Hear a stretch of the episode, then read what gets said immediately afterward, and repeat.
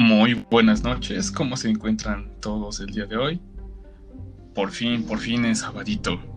Ojalá que ya estén en sus casitas, disfrutando del fin de semana, descansando y recargando energías para la siguiente. Pues bienvenidos sean a esta primera transmisión de nuestro podcast Máscara de Diablo. Yo soy Ricardo Espinosa y en los controles el día de hoy me acompaña Mario Ramírez. ¿Qué onda, Mario? ¿Qué dices? ¿Cómo estás? ¿Qué onda? ¿Qué onda? ¿Qué onda, Ricardo? ¿Cómo estás? Todo. Creo que estoy muy emocionado por esta primera transmisión, pero igual estoy bastante nervioso, ¿sabes? Porque pues de verdad esperamos que esto que estamos empezando les guste y, y sí, saben que, que, que les agrade lo que vamos a empezar a hacer. Pues seguramente sí. Hoy traemos un tema bastante agradable para nuestra primera transmisión, acorde y creo que al nombre de nuestro podcast. Entonces, pues empecemos con el tema. Pero antes necesito hacerte una pregunta, Mario. Nada, dime, dime qué pasa. A ver, pues necesito que me contestes con toda sinceridad porque eso es lo que vamos a hacer aquí, nos vamos a sincerar. Ok. Entonces, dime, ¿tú crees en las posesiones demoníacas? En las posesiones demoníacas. Exactamente, güey. Cuando pues, convulsionas, la cabeza te da vueltas, vomitas un chingo, ¿no? Casi, casi como estar crudo, güey. pues no, no sé. No sé si creo en las posesiones demoníacas, porque no sé si he visto mucho o no sé si he visto poco de, de ciertos casos o ciertos estudios psiquiátricos y así que tratan de pues de desmentir esto, estos casos, ¿no? Pero hay cosas que me hacen dudar, ¿sabes? O sea, siento que hay ciertos síntomas, se podría decir, que, no logro entender y que hacen que, no sé qué es, no creo que se te haya metido el, demonio, pero no sé cómo entender esto, ¿sabes? O sea, ¿cuáles son eh, los síntomas o el síntoma de la posesión demoníaca que más digas, no mames, eso, eso no tiene explicación lógica, ¿no? Una vez, antes de que te conteste, leí, leí o vi en, algún lado cómo era posible levitar, ¿sabes? Y era por medio de magnetismo y que por la tensión de los músculos y cosas así, hacías un campo magnético y por los movimientos hacia que tu cuerpo se levantara y se, quedara estático en, alguna en alguna forma. Y creo que esa es esa es la cosa que no logro entender. Tal vez por pues sí no por lo que estudiamos y eso o tal vez porque mi cerebro no logra ajá razonarlo pero sí creo que la levitación es de las cosas ¿por qué pasa esto? siento que es de las cosas que me hacen dudar Exactamente, sí, como, como bien dices, eso de la levitación es, es una bronca muy compleja. Yo también he leído algunos estudios bastante complicados, honestamente, en donde no terminas de entender bien, bueno, sí pasa esto, ¿no? Pero ¿cómo lleva lo otro? O sea, no terminas de, convencerte de que sea así. Y sabes que otra cosa, eh, eh, personalmente, creo que, que, está muy cabrón de, las posesiones el hablar en otro idioma, un idioma que no conoces. Un idioma que chance ni siquiera sabías que existía, ¿no? Exactamente. ¿Cómo? Sí, siento que es como que, güey, ¿por qué? O sea, ¿cómo? ¿En qué momento? Sí, ¿cómo chingas pasa eso, no? Digo, yo estando ya medio borracho, pues igual sí hablo ruso, pero, pero pues todos sabemos que el alcohol causa cosas extrañas en nuestro organismo. Eh, es que, o sea, tiene un nombre. Sé que tiene un nombre el, saber cosas, bueno, el, hacer cosas que, que no sabías que tenías en tu cabeza. Pero sí es algo que no tampoco logro entender. No sé si son las conexiones neuronales o qué onda. Pero sí es como de las cosas más raras. Eso y. No sé si. No sé si sea en todos los casos.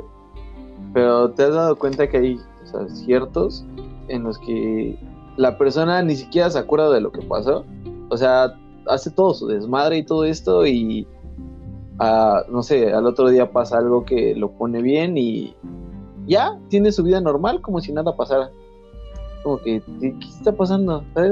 No sé si es un placebo, no sé, no sé qué sea, pero también es algo que, me saca mucho de onda. Exactamente, güey. Yo, yo te tengo una respuesta para eso de, de, hablar en otros idiomas, güey, porque me dijiste que no sabías cómo se llamaba. Se llama síndrome del idioma extranjero.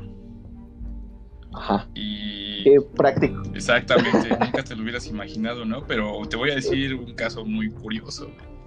Resulta que, que en Australia una persona llamada Ben McMahon un, un día se despertó de un coma y resultaba que solamente podía hablar chino mandarín.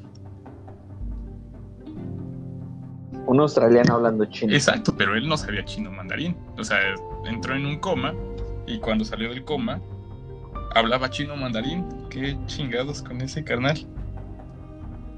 Pero no, eso no fue caso demoníaco, ¿no? Eso es como un caso aislado o algo ah, sí, claro, es un caso aislado, pero digo, para, para, para ir calentando motores, ¿no? O sea, de cómo, ah, de cómo se presentan las cosas, o sea, imagínate que tú entres en coma, güey, despiertas y hablas, este, no sé, güey, pues no sé, qué idioma complicado se te ocurre.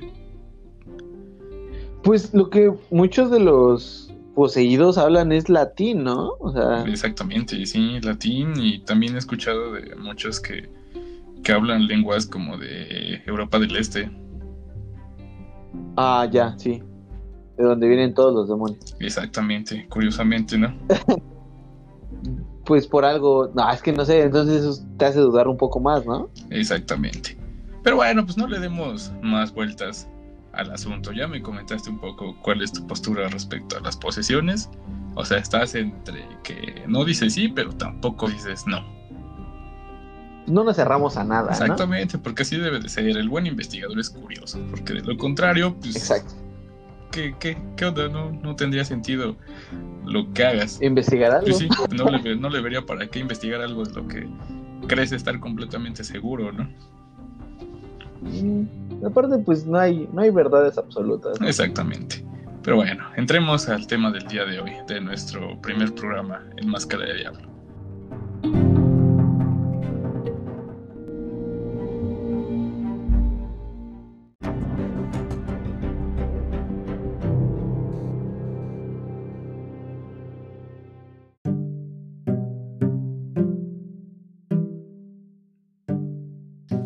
El título de nuestro primer tema en Máscara de Diablo es El Diablo en el convento de London y se sitúa en el año de 1634. Bueno, empecemos con, con lo que nos toca el día de hoy. Ah, hablemos primero del convento. El convento de London está ubicado al suroeste de París y se fundó en 1626. Dentro de él habitaban 17 religiosas, casi todas muy jóvenes, que llegaban para reforzar la presencia del catolicismo en una población donde los protestantes eran la mayoría. Una de ellas era Jane Belsier. Eh, en cristiano católico se conoce como Juana de los Ángeles. Ah, perdón por mi francés, pero realmente es la mejor interpretación que puedo hacer de un francés. Ah, Juana de los Ángeles padeció una enfermedad de niña que la dejó encorvada y de talla pues bastante diminuta, o sea que era chaparrita y jorobada. Ah, Juanita muy pronto reveló un carácter bastante intrigante y ambicioso, lo cual la llevó a ser elegida como madre superiora del convento cuando solo tenía 27 años de edad. ¿Cómo ves, Mario? ¿Te parece una historia de superación personal? Pues no sé si de superación personal, pero que, que entrara a los 27, bueno, que a los 27 se convirtiera en, esto, sí está, está raro, ¿no? Igual la perspectiva de vida pues no es tan alta, pero pues siento que no es tan grande tampoco los 27 en este, en este momento, ¿no? Sí, exactamente, digamos que estaba en, estaba en la plenitud, ¿no? Era una jovenzuela, pero tampoco era una anciana, era una persona en plenitud de vida que ya era la madre superiora de un convento. Bueno, pues sigamos con esto. Ok, sí, sí. Ah, es precisamente en la ciudad de Lundun, Francia, donde el destino de Juana de los Ángeles se cruza con el de un personaje de gran, gran relevancia para la historia del día de hoy. Su nombre es Urbain Grandier. ¿Quién era esta persona? Pues bueno, él era el cura de una de las principales parroquias de la ciudad de Lundun, en donde él se había asentado en el año de 1617, cuando tenía solamente 27 años de edad. Se caracterizaba por ser una persona elegante, por ser bastante culta y un hombre muy bien parecido. Además de que, según los testimonios de la época, estaba dotado de una capacidad oratoria que era fuera de lo normal, por lo que adquirió una gran popularidad, especialmente, pues, ¿de quién crees tú, Mario? Definitivamente de las mujeres, eso quiero pensar. Exactamente, el sexo femenino fue el que inmediatamente eh, sintió cierta atracción para los grandiosos discursos que daba. Se, se, dice que sus sermones dejaban extasiadas a las damas de la ciudad, por lo que éstas competían por atraerlo a sus reuniones sociales o por tenerlo como su confesor. Era, era bastante codiciadito, ¿no? pues ya que te confiese ya, ya es un gran avance, ¿no? Exactamente. Cosas de ciertos privilegios. Sí, sí, sí, era. Era muy bien. Muy bien parecido, pues. Eh, el, padre Grandier tenía una peculiaridad muy, muy, muy, muy notoria. Que él no se sentía muy comprometido con el voto de castidad que tienen que hacer todos los sacerdotes. Por lo que, en pocas palabras, pues era bastante ojo alegre. El señor. Tenía lo suyo. Exactamente, le gustaba vivir la vida loca. Desde muy atrás en la historia. Ah, sigamos adelante ah, hablando de, este señor. Ah, se metió precisamente en problemas por, por su libertinaje sexual, lo que le llevó a tener un número considerable de amantes. Sin embargo, la que más le causó problemas fue una dama llamada Felipe, Felipa Trincant, que resultó, resultaba ser hija del fiscal local. Por lo tanto, pues, se metió con la hija de una persona de bastante poder en la zona.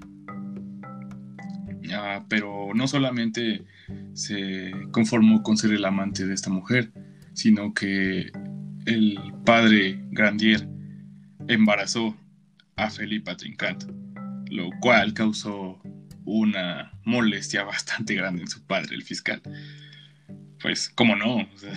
el padrecito había embarazado a la, a la hija, ¿no? Eso era escandaloso, era y sigue siendo escandaloso, ¿no?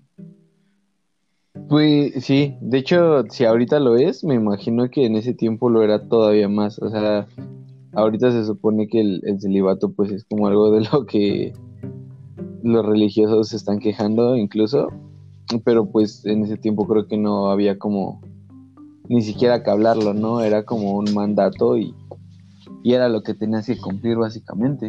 Exactamente, para ilustrarlo mejor, ah, pues ¿cuántos no hemos visto la película del crimen del padre Amaro? Y si no lo han visto, pues échenle un ojo, porque eso les va a ilustrar un poco de lo que hablamos, ¿no?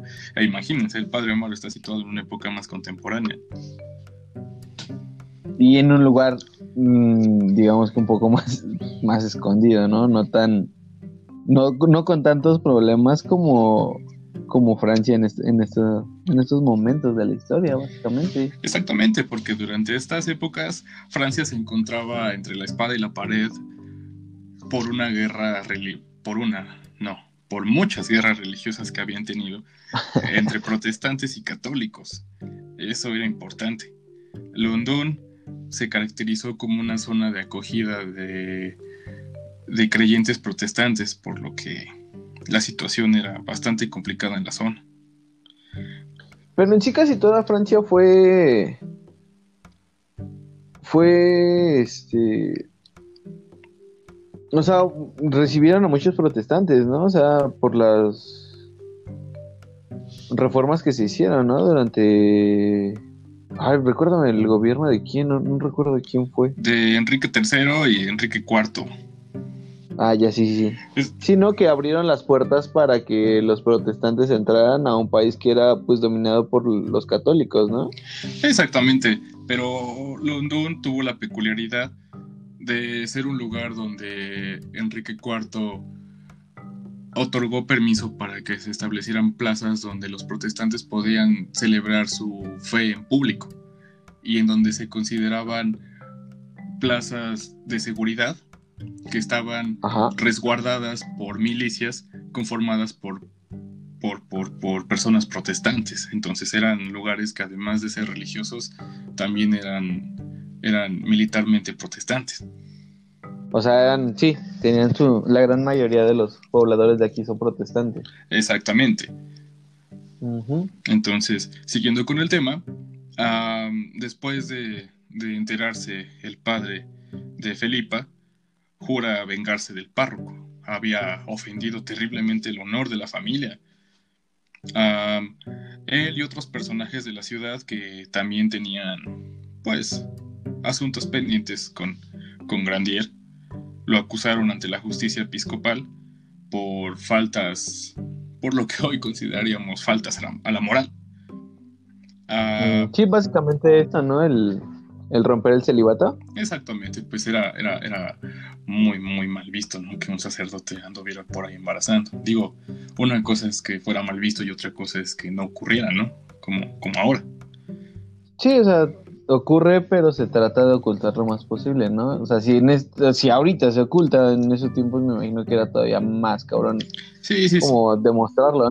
Exacto, sí, sí, sí. Era un tanto complicado pero pues se había metido con personas que tenían ciertos cargos políticos importantes. Sin embargo, el padre Grandier, pues además de ser guapo, culto y prácticamente un símbolo sexual dentro de su comunidad, tenía muy buenos contactos. Por lo que al ser acusado, la demanda realmente no fue más allá y regresó triunfalmente a su parroquia en London lo cual causó, pues te imaginarás, el enojo de todos los, los, los, contendientes que tenía en la ciudad. Y bueno, pues esta es, esta es manera de introducción, ¿no? Ustedes se preguntarán, bueno, ¿y, y estas dos personas qué, qué tienen que ver con, con el diablo que, que estaba presente en un convento de London? Bueno, pues aquí va la cosa.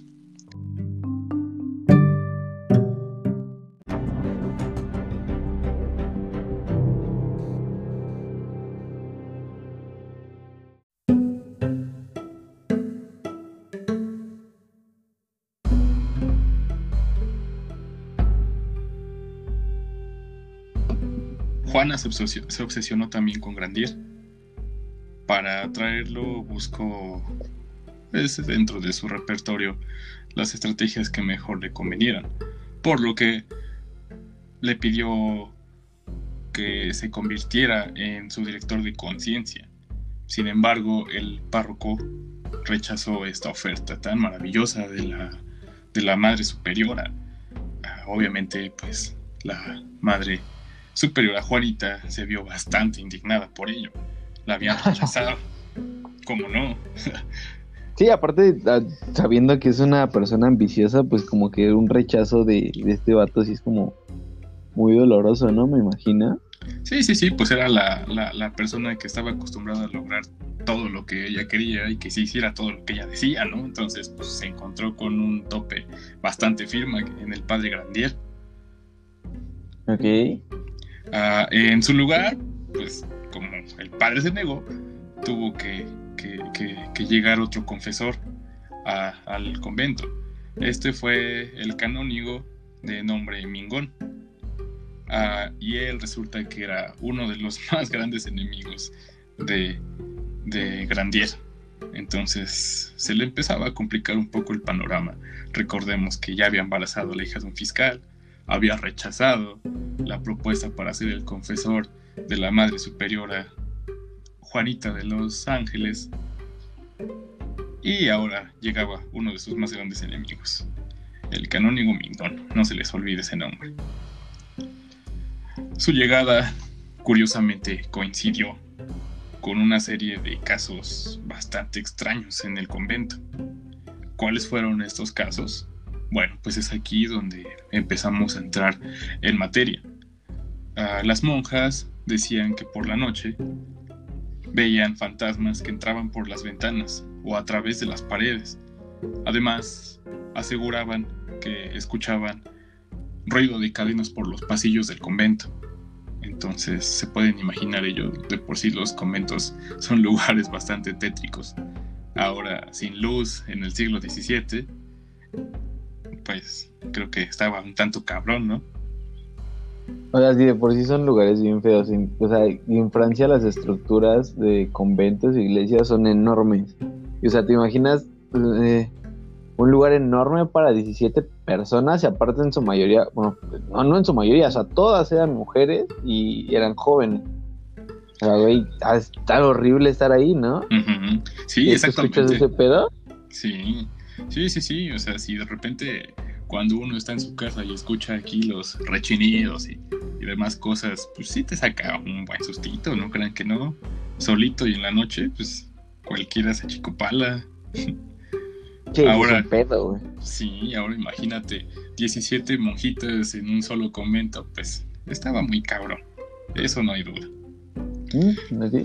Pero esto no era todo, o sea, no solamente aseguraban que veían fantasmas y que, y que escuchaban ruidos de cadenas por los pasillos, veían algo un poco más tétrico o un tanto más tétrico.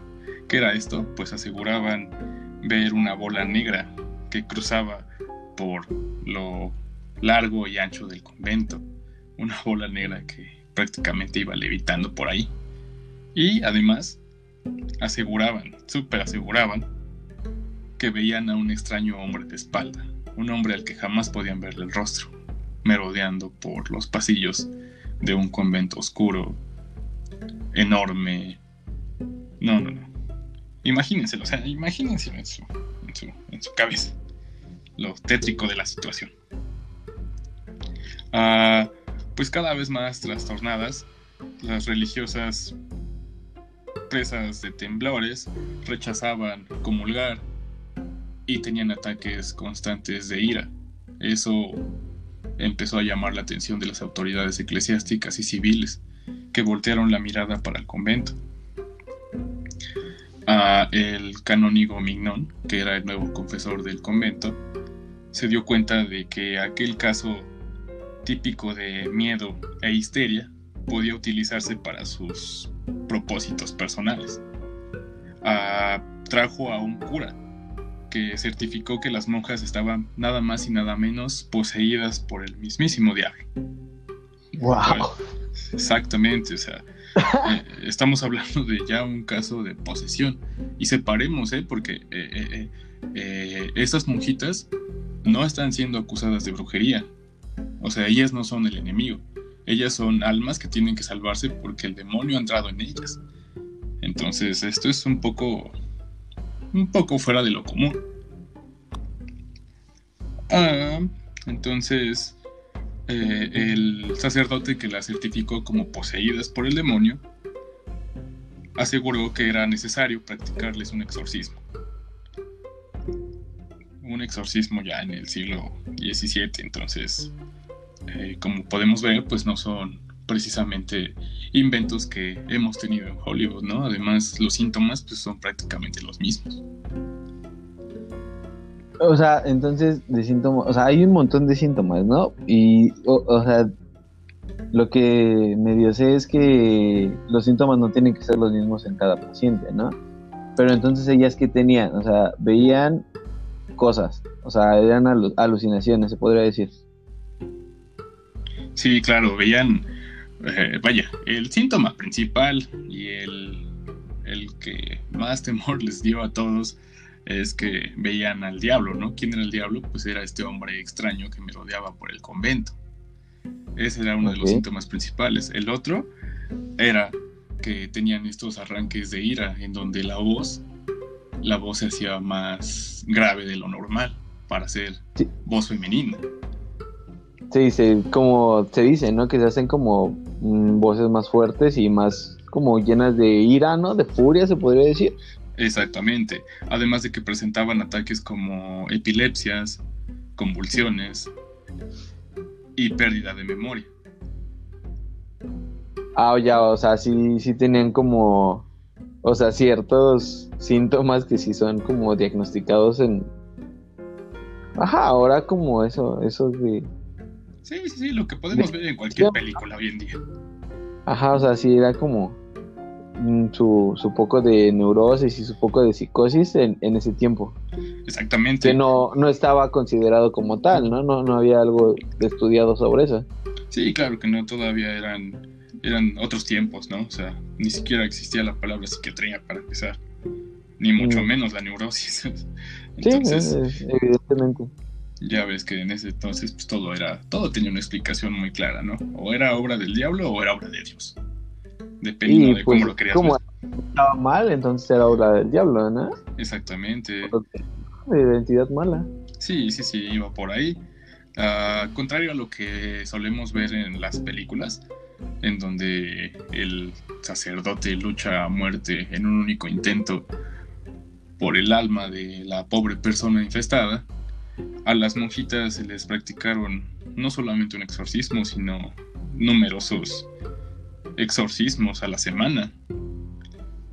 Uh, estos exorcismos al principio eran de carácter privado. Sin embargo, uh, pasaron después a ser de carácter público. ¿A qué me refiero con esto? Que los exorcismos en primer lugar se celebraban dentro del convento, pero por fines propagandísticos a la contrarreforma, se decidió llevar las ceremonias a las plazas públicas, en donde las personas podían observar qué pasaba con estas con estos borreguitos descarriados, ¿no? Que decidían pasarse al lado del protestantismo o cualquier otra secta religiosa que no fuera el catolicismo. Pero, pero, pero, o sea, entonces estaban en las plazas o solo estaban como en un tipo de, en la misma iglesia o algo así y eran como mostradas al público, es lo que, porque si estaban pasadas a las plazas está muy cabrón, ¿no? O sea, no, no, no, ya, ya estaban en las plazas. los primeros exorcismos se celebraron en, el convento. O sea, los primeros exorcismos solamente en privado, solamente estaban las monjas y los exorcistas. Después se empiezan a celebrarse como los autos de fe en las plazas públicas. Ah, ya, verga, sí, sí, sí. O sea, sí estaban ya como. Vean por su culpa y, y este pedo es lo que está pasando por ustedes protestantes.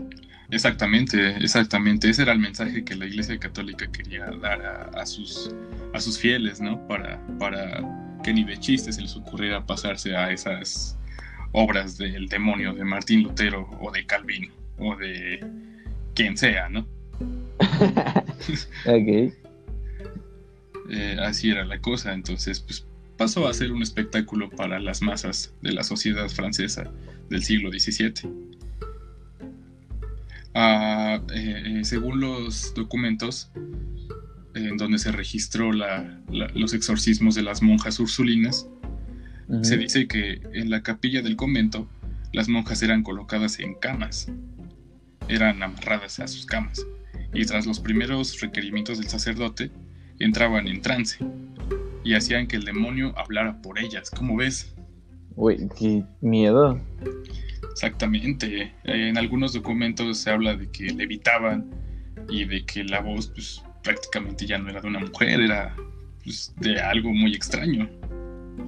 Pero el, en sí hacer que el diablo entre por ellos es como parte de uno de los síntomas que, que se dan en la en estas posesiones demoníacas, ¿no? O sea, que ni siquiera tienes conciencia de lo que estás hablando, lo que estás diciendo, sino más bien es como que surge otra personalidad, ¿no? Es lo que es lo que sí había medio medio leído, escuchado. Es como que tomas otra personalidad y posiblemente no recuerdes nada de lo que estás haciendo al otro día, ¿no? Exactamente, ahí es lo que hoy en día podríamos explicar como trastorno de doble personalidad o de personalidad múltiple. Personalidad múltiple, ajá, sí. Es lo que pasaba con ellos, sin embargo, pues tú y yo sabemos que, que estos términos para el siglo XVII para nada eran conocidos. Sin embargo. que, existían, ¿no? Sí, sí, sí. Y sin embargo, aquí es donde, donde marcamos la diferencia entre la, entre la brujería y la posesión demoníaca. ¿Por qué? Porque, como bien lo dijiste, en los casos de posesión demoníaca, la persona deja de ser la persona. Ya no es ella la que está dentro de su cuerpo. Por lo tanto, cualquier blasfemia o cualquier acto en contra de la fe católica o del, exorcista, del sacerdote o de quien tú quieras, no se le achaca a esa persona, sino al demonio que ha tomado su cuerpo. Por lo tanto, no podían ser quemadas esas monjitas, como si podía ser quemada una bruja que personalmente pactaba con el demonio y que era ella misma dentro de su satanismo. Ajá. Y ahí creo que es donde te puedo molestar con, con los exorcismos y ese pedo.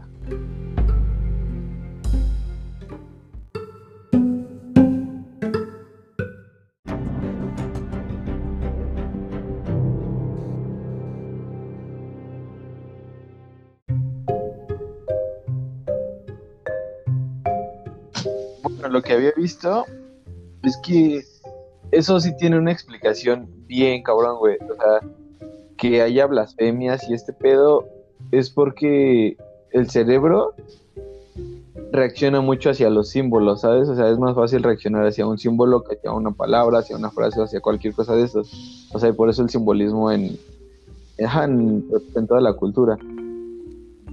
Y el que estén completamente pensando en símbolos religiosos hace que el cerebro se tense. Y esto mismo, o sea, que el cerebro esté tan tenso, provoca eh, las alucinaciones y provoca que pierdan la conciencia. Entonces es lo que, como que lo que hace que no crea tanto en estas posesiones demoníacas. Yo, o sea, yo, yo, yo, yo, yo. O sea, en ese tiempo estoy de acuerdo que no, pues no se sabe nada de esto, güey, pero, o sea, como que haciendo puse un recuento con la pregunta que me hiciste al principio, que es como que en esta parte que en la que digo que se cae, ¿sabes? Sí.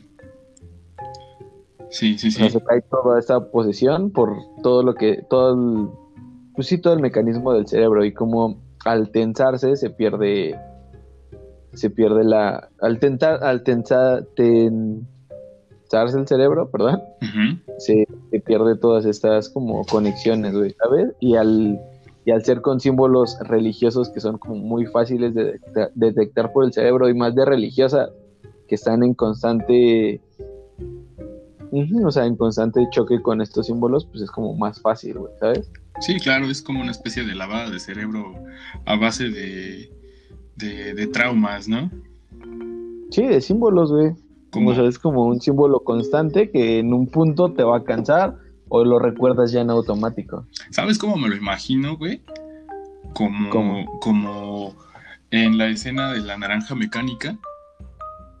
Ajá. Donde este carnal está recibiendo la terapia para que pues, deje de ser un desmadre, ¿no? Que tiene los ojos completamente abiertos y que le están entrando imágenes, imágenes, imágenes. ¿Sí sabes cuál, cuál, cuál escena te hablo? Sí, sí, sí, en el lavado de cerebro, ¿no? Como que el lavado de cerebro que le hacen para que le proyectan imágenes bonitas y ese peda, ¿no? Exactamente, para, para que sea uh, repelente a, a, cierto tipo de imágenes negativas. Es que es eso, o sea, está comprobado que el cerebro humano reacciona más hacia, hacia símbolos eh, que con palabras o con frases, güey. O sea, es más fácil recordar un símbolo. O sea, por eso mismo lo de eh, casos de brujería, como los pentagramas, en la religión católica, las cruces, eh, ahorita en los cristianos, güey, el, símbolo del pez y el Jesús dentro. O sea, es más fácil. O sea, la, amor y paz simplemente, güey.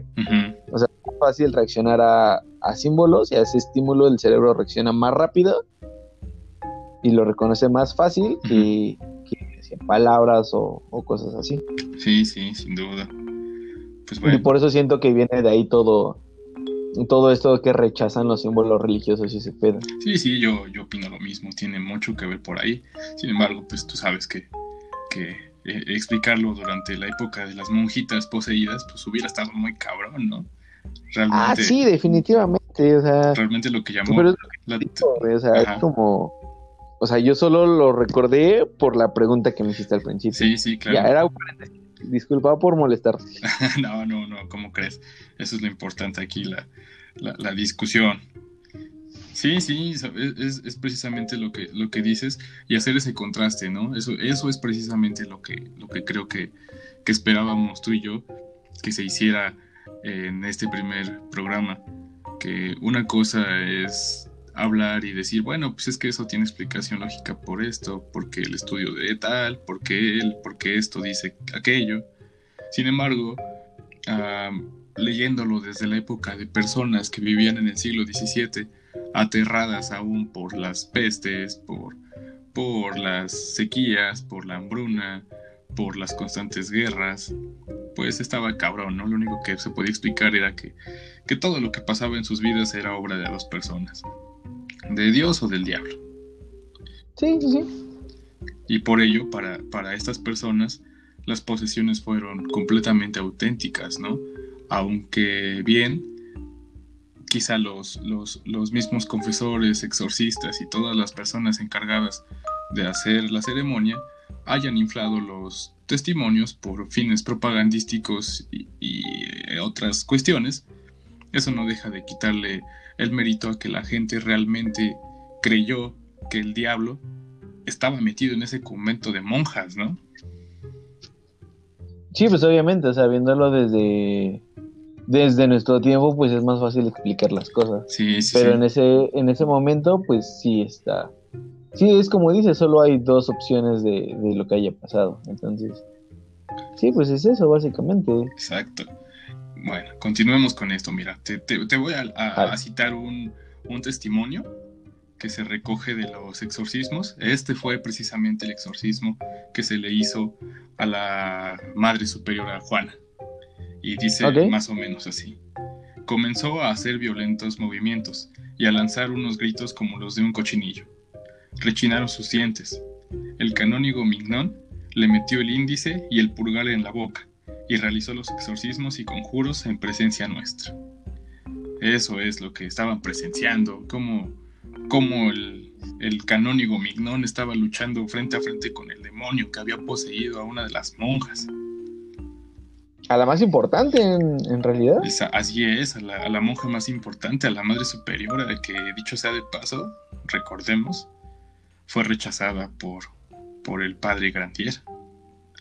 Ok.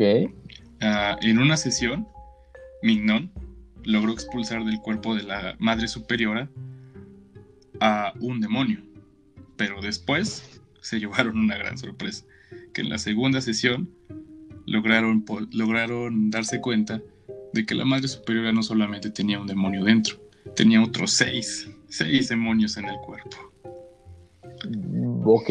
No le bastó con uno cada uno de estos demonios curiosamente tenía su nombre. Y al escuchar sus nombres sabrás que, no se trataba de cualquier fantasmita ni, ni demonito de cuarta, ¿no?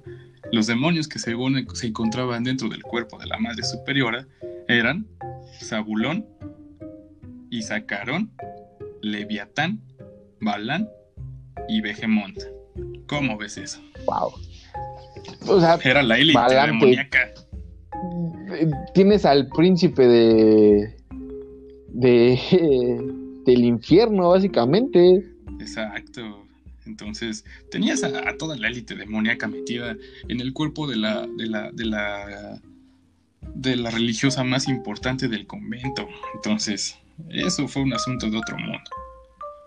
O sea, Balam y Leviatán te remiten a que algo está mal. O sea, todo, todo está empezando mal. Exactamente, solamente le faltaba, le faltaba que estuviera Pazuzu, ¿no? El del exorcista, ¿no?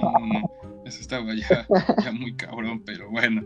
Estaba ocupado en otras cosas. Estaba ocupado eh, planeando su guion para, para el exorcista.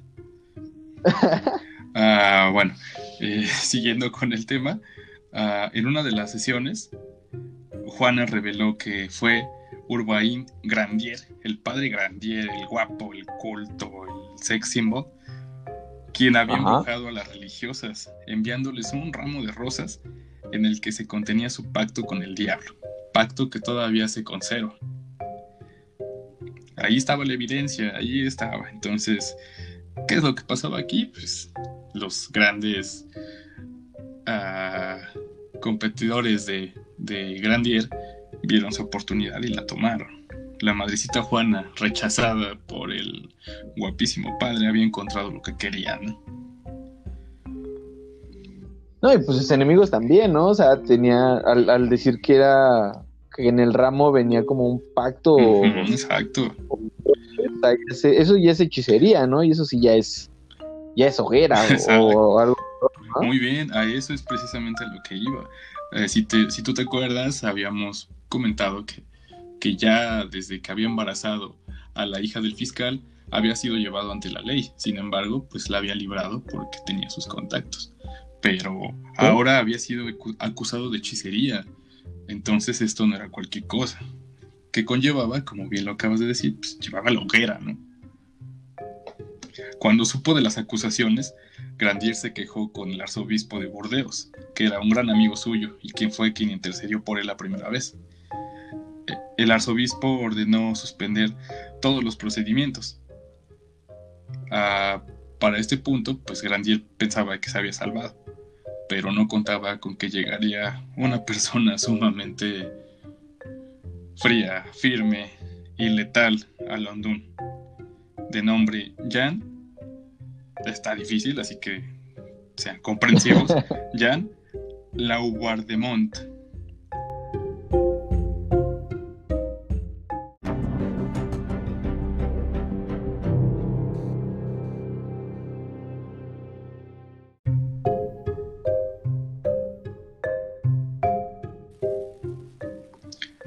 Este personaje traía la orden de Richelieu de arrasar el castillo de la ciudad e imponer la autoridad de la monarquía. Pregunta, güey. Dime. Richelieu es este cabrón que hace que la monarquía francesa tenga el poder absoluto, ¿no? A costa de los pobres y del y de los incluso de, de, las religiones, ¿no? Muy cabrón, güey, o sea, sacando a los protestantes. Así es, güey. Él fue el primer ministro de Luis XIII Ah, ya, sí, güey, es el que hace que tenga todo el poder Francia, ¿no? Bueno, toda la corona, del poder, la corona, güey. Exactamente, digamos que era el que, digamos que era el que gobernaba por debajo del agua. Sí, el, chido, ¿no? Y sí, sí, sí. Así es, güey. Entonces... Ya, ok, disculpa. no, no te preocupes, así está muy bien. Entonces, el encargo de Richelieu era destruir el castillo de la ciudad de London. ¿Para qué? Pues para, para darles la advertencia de que tenían que apegarse a las órdenes de la monarquía. Eh, las autoridades locales presentaron cierta resistencia, sin embargo, no fue muy duradera. Aquí, el padre Grandier fue donde firmó su sentencia de muerte. ¿Por qué? Porque se puso al, se puso del lado de la resistencia local. Por lo tanto, uh, cuando Lombardemont se enteró de la situación, decidió recuperar la acusación de brujería en contra de Grandier.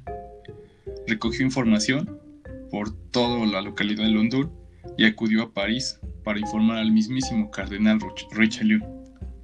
no, carnal, pues ya valiste. Sí, sí, sí. O sea, ya pasó por todas las autoridades, ¿no? Llegó hasta el mismísimo cardenal de Francia. Ay, por más que conozcas, es que sí, ya, ya valiste. Sí, no, ahí ya no se puede hacer nada. Eh, el cardenal enemistado con Grandier, precisamente, mira, el cardenal también tenía broncas con Grandier ah, por un antiguo incidente.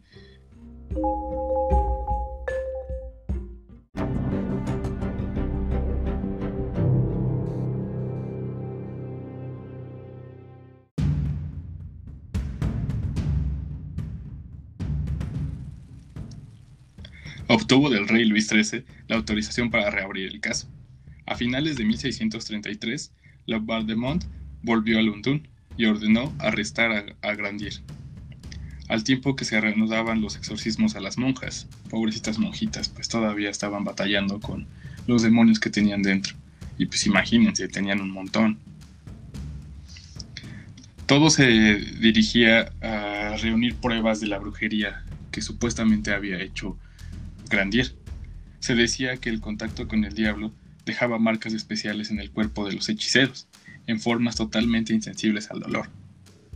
Juana reveló que Grandier tenía cinco de esas zonas, Ah, ¿En dónde las tenía? Bueno, pues según Juanita, decía que estaban en la espalda, en las nalgas y en los testículos. Entonces aquí venía algo, algo muy, muy feo para, para, para el pobre Grandier y para cualquier acusado de brujería. Ah, ¿Qué pasaba? Pues que para, que para comprobar el supuesto pacto demoníaco y encontrar estas zonas insensibles al dolor, ah, los inquisidores o cualquier persona que estuviera realizando la, el juicio por brujería tomaba un punzón terriblemente afilado y lo clavaba hasta los mismísimos huesos, ¿no? Se cuenta que los gritos de Grandier se escuchaban hasta la calle, desde el calabozo donde estaba encerrado hasta la calle. Pobre hombre, ¿se lo imaginan? Lo picotearon todo. Y pues obviamente... Güey, que te metan un pierrote, güey. Sí. Ah, qué puto dolor, güey. En tu fierrillo, güey. No, no, no. sí, sí, qué miedo, güey. Qué horrible, güey. Sí, sí, sí. Todo, por una mujer, güey. Sí, sí, sí, se la, se, la, se la vio muy mal. Pues hubiera sido mejor su confesor, mira, se hubiera ahorrado muchas. Güey, sí, güey. Eh, pobre, pobre vato, güey, pero pues ven. Sí, güey. Bueno, pues, finalmente, en julio de 1634, se formó un tribunal compuesto por 12 jueces y presidido ni más ni menos que por Laubard de Mont.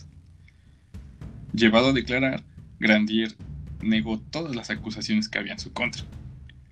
Pero tras solo tres visitas, el tribunal proclamó la sentencia. La muerte en la hoguera. No había de otra. Se había metido ya con el cardenal y con casi medio Londón, ¿no? Entonces, era seguro que, que no se iba a salvar de esta el pobre Grandier. Güey, aparte, pues Richelieu, güey, ¿a cuántas personas no mató, güey, con tal de pues de tener todo, todo bajo control, güey, que la corona siguiera subiendo, ¿no? Sí, sí, sí, fueron medidas muy estrictas de, de Richelieu mientras tomaba el poder de la monarquía francesa, mientras dirigía a Francia, ¿no? Por, por bajito del agua. Bueno, el 18 de agosto de 1634, Grandier fue llevado al Palacio de Justicia, donde se instó a que confesara su culpabilidad.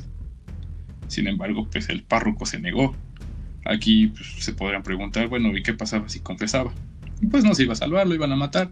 La cuestión acá es que antes de quemarlo, lo iban a, ejecutar, lo iban a ahorcar o no sé, lo iban a decapitar.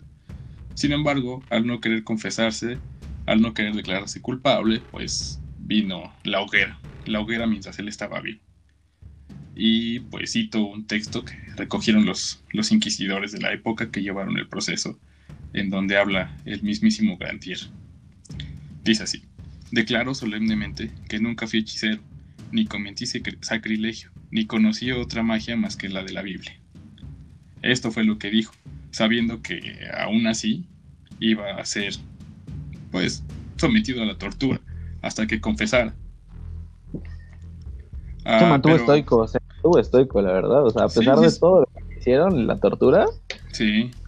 Creo que habla de, de, pues de su no culpabilidad, ¿no? Exactamente. Se mantuvo firme, pues. Ni siquiera los tan terroríficos métodos de tortura que se utilizaban en la Inquisición lograron hacer que él se declarara culpable de algo que él no había hecho, ¿no? Sí, pues no lo rompieron. Sí, no, no. Atado al poste, le prometieron que lo estrangularían primero, pero no, no, no dio marcha atrás, por lo que fue quemado vivo. Según las fuentes históricas, sus últimas palabras fueron, honestamente, no sé si sea así, pero suena muy heroico, ¿no? Pero fueron estas. Dios mío, tened piedad de mí. Dios, perdonadlos. Señor, perdonad a mis enemigos. Suena más o menos como lo que Jesucristo dijo cuando lo crucificaron se me hace algo ya más muy romántico, ¿no? O sea, como que en la historia. Exactamente, ahí ya sería depurar la información, ¿no? Pero pues se los presentamos de esta forma porque la neta sí suena bien heroico. sí, estoico el vato. Así es. Y bueno, pues, ¿qué creen que, pasó con la madre Juanita? ¿Qué pues, En contra de lo que cabría esperar, tras la muerte del supuesto hechicero, o sea, de Grandier, las posesiones en el convento de, de, continuaron. Entonces, pues claramente el problema no era Grandier. Las posesiones continuaban en el convento y con ellas pues las sesiones de exorcismo eh, que atraían cada vez más y más y más público. Era como ir al cine casi casi, ¿no? Vente, vamos a ver cómo exorcizan a la monjita. Pues no, estaba, estaba muy cabrón. Juana de los Ángeles era la gran protagonista del momento y en 1635 aseguró que el demonio Balaam, uno de los demonios de más alta categoría según, las, según la demonología, ah, había dejado escrito en su brazo, antes de salir de su cuerpo, los nombres de Jesús, María, José y Francisco de Sales. wow. Sí, mira, o sea, no sé qué tiene que ver el demonio y por qué puso los nombres de los santos, ¿verdad? Pero pues, pues le dejó un regalillo. Güey, Balam es el príncipe del infierno, o sea, qué cabrón es ese güey, ¿no? Para dejarte eso. Pues sí, le, dejó un regalillo a Juanita. ¿Por qué? ¿Por qué decimos que fue un regalillo? Porque pues, tuvo un, final muy bueno, contrario al, al, de Grandier. Poco después este, de, de que pasara este suceso, en donde se marcaron los nombres de Jesús, María, José y Francisco de Sales en su brazo, Juana enfermó de gravedad. Ah, pues todos pensaban que hasta ahí había llegado la pobre Juanita, pero milagrosamente se recuperó. Ah, según ella, gracias al óleo que San José había derramado sobre ella y que quedó marcado en su camisa. O sea, teníamos ya dos cuestiones aquí sumamente intrigantes, ¿no? Dos milagros. Primero, la aparición de los nombres de los santos en su brazo y después pues, San José había derramado el óleo sobre ella, ¿no? O sea, así se salvó Juanita. Sí. Pero esto obviamente llamó muchísimo la atención de las personas en Francia hasta el punto de que Juanita tuvo que emprender una gira artística, se convirtió en una rockstar Juanita. Pasó por París, incluso fue recibida por el cardenal Richelieu y la reina Ana de Austria. O sea, imagínense qué vida tuvo esta mujer, ¿no? Cuando el pobre Grandier quedó quemado ahí en, en la hoguera. En 1642 escribió una autobiografía bastante interesante, en la que narra sus vivencias entre el 33 y el 42. Eh, en 1665 falleció a causa de una hemiplegia. Lo hizo, lo hizo en olor de, de, santidad, ¿no? Se convirtió en una santa en Francia y una persona tan, tan popular que, que cuesta trabajo creer que esa fue la persona que tenía seis demonios en su cuerpo, ¿no? Tres de ellos los mismísimos príncipes del infierno. Wow. Así es, así Güey, si se muere de una hemiplegia, o sea, ahí otra vez regresamos a, a la farsa que es la posesión demoníaca, ¿no? O sea, la hemiplegia es la parálisis de la mitad del cuerpo. Y esto viene desde el cerebro. Así es, sí, sí, sí. O sea, evidentemente tenía problemas. Si es que sí le pasó esto, o sea, si sí fue una posesión demoníaca, como ella lo dice, y no fue actuado, evidentemente era un problema en el cerebro, ¿no? Sí, tenía sus problemas, además de que utilizó de una u otra forma la, acusación de la posesión demoníaca como una forma de venganza contra el, contra el sacerdote Grandier, ¿no? Se hizo mm. aquí la, la quema de brujas, la casa de brujas, perdón. Sí, y lo quemaron también, güey. Sí, pues, se acusaba a diestra y siniestra, ¿no? La única, lo único que necesitabas para que te investigaran era que alguien dijera que eras bruja. Sí, que te pusieran el dedo solamente, o sea, ni siquiera era como una investigación muy a fondo. Sí, no, no, no había más. Entonces, pues esa es la historia de el día de hoy en Máscara de Diablo. La historia de Juana de los Ángeles, su gran, gran final como santa en Francia y el trágico destino de el padre Grandier, quien tuvo que padecer y sufrir las llamas de la hoguera al ser acusado de pactar con el demonio. Wow, qué miedo.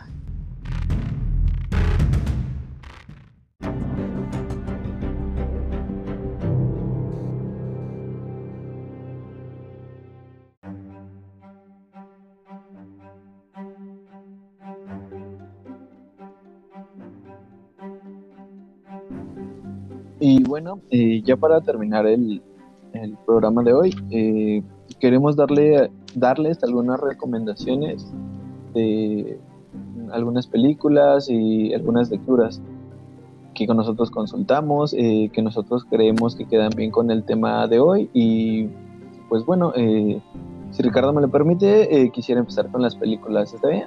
Claro que sí, claro que sí. Dale. Va. Bueno, la primera película es Madre Juana de los Ángeles. es una película de 1971. Es una película polaca, la cual pues habla justo de, de los sucesos que, que, sucedieron en Francia, ¿no? De lo que hoy hablamos en, el episodio.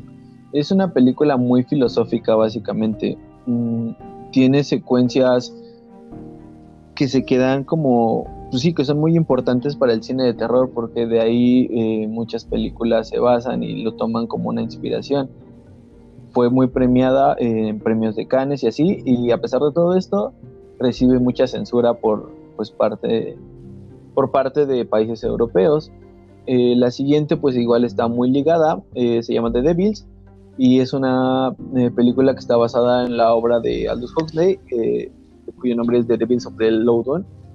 Esta es una película, al contrario de la pasada, o sea, igual se centran en el mismo tema, pero esta habla acerca de la vida de que, enfrenta el padre, ¿no? Que enfrenta Grandier. Es una película con mucho contenido violento, eh, muy, muy, muy sexual y religioso, eh, lo cual le provocó igual eh, bastante censura en Reino Unido, que es de donde viene, y cuando llega a Estados Unidos, pues la tienen que cortar. E incluso en muchos países, pues no se pudo estrenar por, eh, por las reglas que tiene cada país para emitir este tipo de películas. Eh, bueno, eh, siguiendo, me gustaría recomendarles una película mexicana. posiblemente no tiene mucho de posesiones demoníacas, pero sí es una gran historia y es una de las mejores películas de terror mexicana que se han hecho. Es Alucarda. es dirigida por Juan López Moctezuma y pues básicamente trata de, de dos eh, huérfanas eh, que estando en un orfanato eh, deciden escaparse. En el bosque o en el campo encuentran a unos, se podría decir que tipo hechiceros, que los, ajá, que las orientan en, en hacer ritos satánicos, en magia, en, en estas cosas de hechicería y de ahí se desemboca pues la trama de la película. Eh, habla de, pues sí, de este despertar sexual de las niñas, eh, tienen pues imágenes muy violentas, muy sexuales, y pues ahí toca en, en cierta forma las, las posesiones demoníacas. Es una película del 78 y pues para su época siento que es como, pues sí, que está bastante, bastante bien quisiera dos súper rápido más. Eh, una es La Posesión, es una película pues bastante nueva, del 2012. Eh, habla supuestamente de un caso real de posesión demoníaca. Eh, quise agregar esta porque pues por la cercanía que tiene, ¿no? Que es una película más nueva. Es bastante, pues es bastante nueva. Es, es una película estadounidense que pues que tiene todo esto, todos estos elementos de pues de película gringa, ¿no? De película de terror gringa. Siento que no es tan mala y pues la agregué más por eso, porque tiene como el el, el switch de que pues de que se supone que es algo que, sucedió. Y pues ya, eh, como última, el exorcismo de, Emily Rose, ¿no? O sea, está más que nada por, por las contras que tiene, ¿no? Que no habla tanto del exorcismo, o si, si lo habla, es como de una manera más superficial y se adentra más en pues lo que puede pasar, eh, bueno, en lo que pasó, porque también se supone que es una historia real, eh, con, con las negligencias, ¿no? Esas negligencias que se dan por, por parte de ignorancia o del no querer aceptar que pues puede ser solamente una enfermedad y no que se te haya metido el diablo. Obviamente está el exorcismo, el exorcismo, pero pues la quise obviar por, pues por las mismas razones, ¿no? Que es como, pues, es, sí, pues es muy obvio. Y pues creo que esas son las películas. Eh, les puedo dar nombres de muchas. Eh, y de incluso películas que vimos como La Protección Satánica del 2012, El último exorcismo en 2010, un tipo documental, El Rito en 2011, que fue muy famoso aquí en México, eh, Líbranos del Mal, eh, esta de Netflix, eh, Fallen, Stigma del, de los 90, 2000, que es una gran película. Eh, no sé, hay, hay, hay, muchas, pero pues son como con las que yo, yo he visto y las que yo, yo me quedo.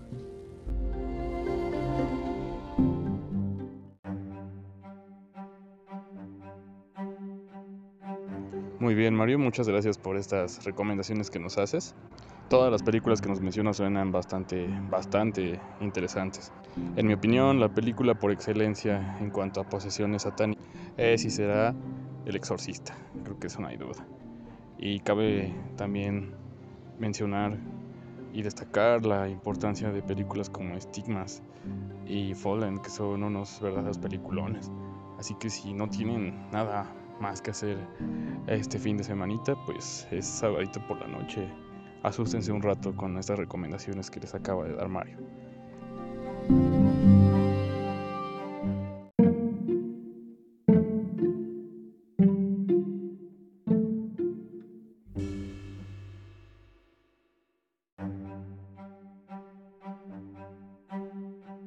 Ojalá que los que nos escuchen pues puedan ver las películas y, y leer esto, esto que les recomendamos, ¿no? Y ojalá que les agrade también.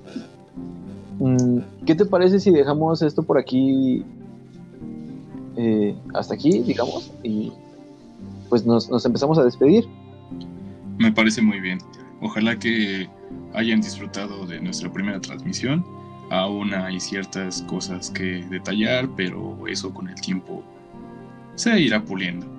Ojalá que nos den la oportunidad de seguirnos escuchando semana a semana. Habrá temas de este tipo. Y pues nada, síganos en el canal Spotify, Apple Podcast, Google Podcast y demás plataformas. En todas estamos como máscara de diablo y pues está, está bien fácil. Eh, sí, como dice Ricardo, ¿no? Eh, esperamos que el siguiente capítulo salga mucho mejor y pues que este les haya gustado, ¿no? Para que nos sigan escuchando. Y esperamos que también el siguiente tema les, guste y pues ya lo estamos preparando, ¿no? Muy bien. Y por cierto, no se les olvide seguirnos también en redes sociales, Instagram y Facebook, todo como Máscara de Diablo. Y pues bueno, Mario, nos vemos el siguiente fin de semana, misma hora. Eh, ok, cuídate mucho y pues gracias por escucharnos, amigos. Gracias a todos, cuídense mucho y excelente fin de semana.